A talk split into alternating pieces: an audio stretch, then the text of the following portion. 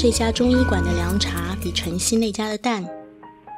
上了年纪的医生不会用电子叫号系统，每一次开门，大家都会涌到门口，看下一个幸运儿是谁，在不在现场，是不是可以跳过号码轮到自己。周围是做推拿针灸的运动员和看失眠的年轻人，空气里是药材的味道。很多人也不是正经来求医问诊的，就路过进来坐一坐，喝杯茶，和咨询台的阿姨闲聊几句，诉苦一下腿痛脖子酸，讨论一下哪些药膏灵光好用。我一边留心叫号，一边担心比预期的时间长，停在路面的车一会儿又要变成蒸笼了。接近傍晚。打开 APP，开始搜索附近的小饭馆。想吃清爽但滋味十足的越南河粉，上面堆满薄荷叶，和此刻的中药味道很搭。好不容易排到队，一个激动，还把医生喊成了师傅。不过你说神奇不神奇？看完中医的当晚，药还没有拿到手，就一觉睡到天亮了。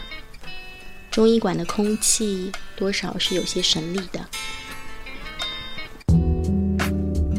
最近多少也是带点幸运在身上。喜欢电影《晒后假日》的每款海报，常常拿来当桌面用。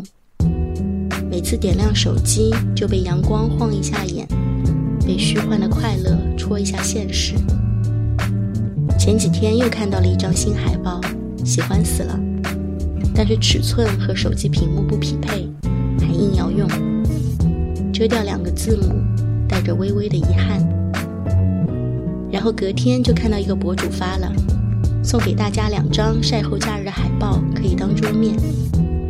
哇，同样的画面，但调整过的尺寸很完美。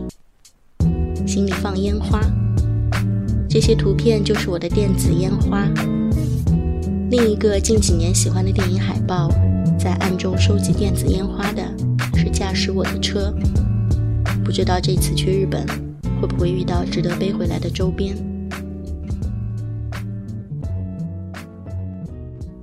独自去看《火山之恋》，附近的电影院每天都只有一场。走进去的时候，比想象的人多，也是有将近二十个人了。按照爱人的分布。都隔着座位坐，散在了四处。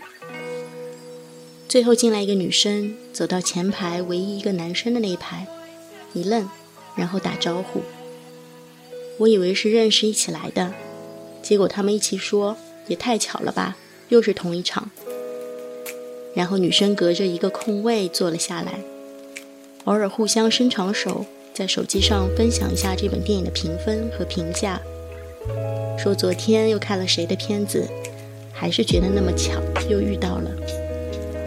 坐在后面的我像是打开了上帝视角，在给他们脑补剧情。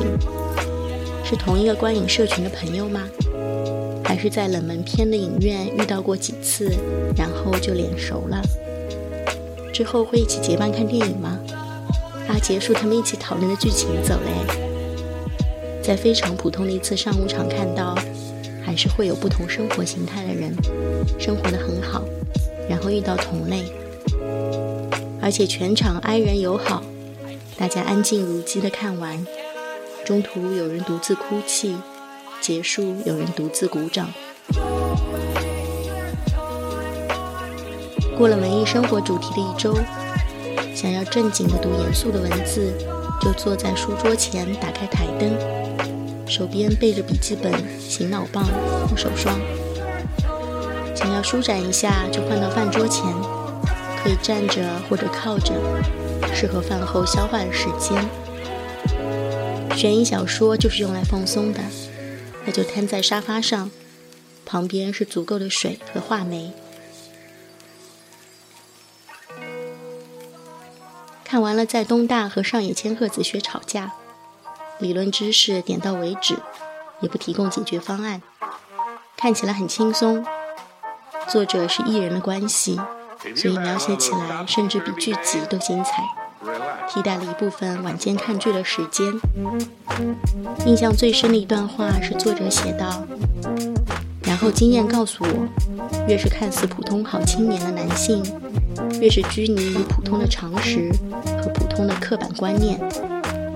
而他们那些普通的观念，正是让我过得如此艰难的罪魁祸首。从这个意义上说，普通是最需要回避的东西。看到这段，拍着大腿，兴奋地从沙发上坐了起来，换到了直立的姿势。就是这样，常常有一些轻松易读的定义和金句，让人坐直姿势，像是在说：“哇哦，让我来好好看一看。”今年夏天会晒黑一些，因为花了更多时间待在户外。湖边走路的时候，天阴沉着，没有很晒。